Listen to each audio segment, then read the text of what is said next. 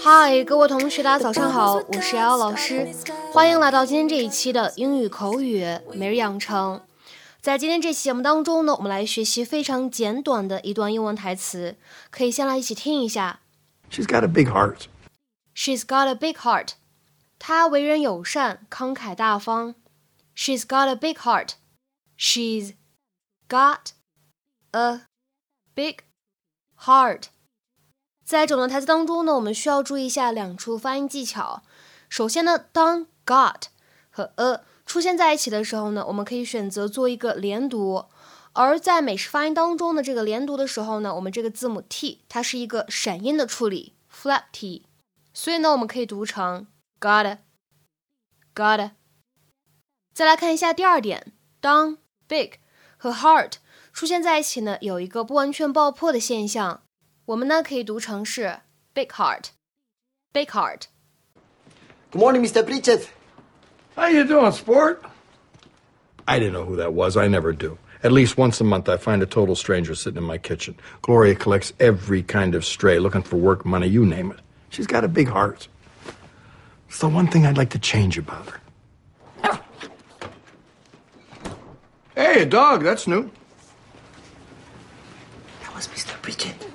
Oh, Jay, there you are. Come, I want to introduce you to Guillermo. Just met him. Really hit it off, honey. Keep it under a hundred bucks. You don't even have to tell me. I'm going golfing. No, senor. He's a very nice man that works at the grocery store and needs a little bit of business advice. Oh, why didn't you say so? I thought he was just some nut who lived behind the dry cleaners.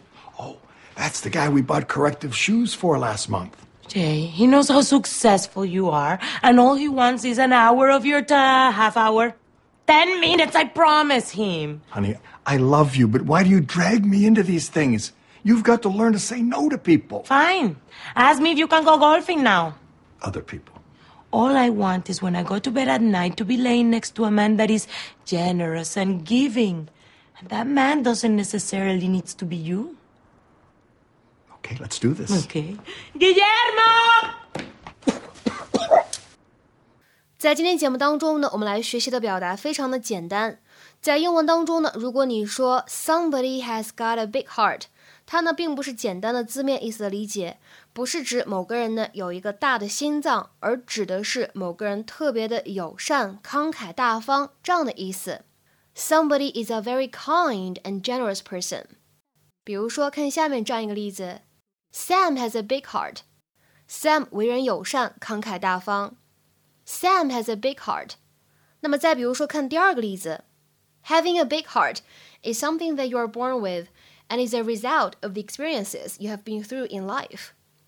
做人慷慨大方这件事情基本上是天生的，而且跟你的生活经历有很大关系。Having a big heart is something that you are born with and is a result of the experiences you have been through in life. 那么在口语当中呢，我们也完全可以说 somebody is a big-hearted person。在这边呢，提示一下各位同学，我们需要在写字的时候呢，在这个 big 和 hearted 这样两个单词当中呢，加一个 hyphen，加一个连字符。所以实际上，big-hearted 它是一个复合形容词的一个用法。那下面呢，我们来看两个例句。第一个，She was a very big-hearted woman。她生前是一位非常热心、友善、慷慨大方的女士。She was a very big-hearted woman。那么再比如说，看第二个例子，The big-hearted bunch。have decided to donate their winnings to a local charity。那群热心肠的人们决定把他们的奖金捐给当地的一家慈善机构。The big-hearted bunch have decided to donate their winnings to a local charity。那么在今天节目的末尾呢，我们再来拓展一些类似的表达，比如说 have a kind heart 就指的是 be a kind person， 而 have a good heart 就指的是 be a good person。那比如说，来看这样一个例子：Ted may not be rich, but he's got a good heart. Ted 也许不富有，但是他心地很好啊，但是他心肠很好啊。Ted may not be rich, but he's got a good heart. 那么在今天节目的末尾呢，请各位同学尝试翻译下面这样一个句子，并留言在文章的留言区。I couldn't help but smile when I saw my good-hearted little girl give her crying friend a hug. I couldn't help but smile when I saw my good-hearted little girl give her crying friend a hug.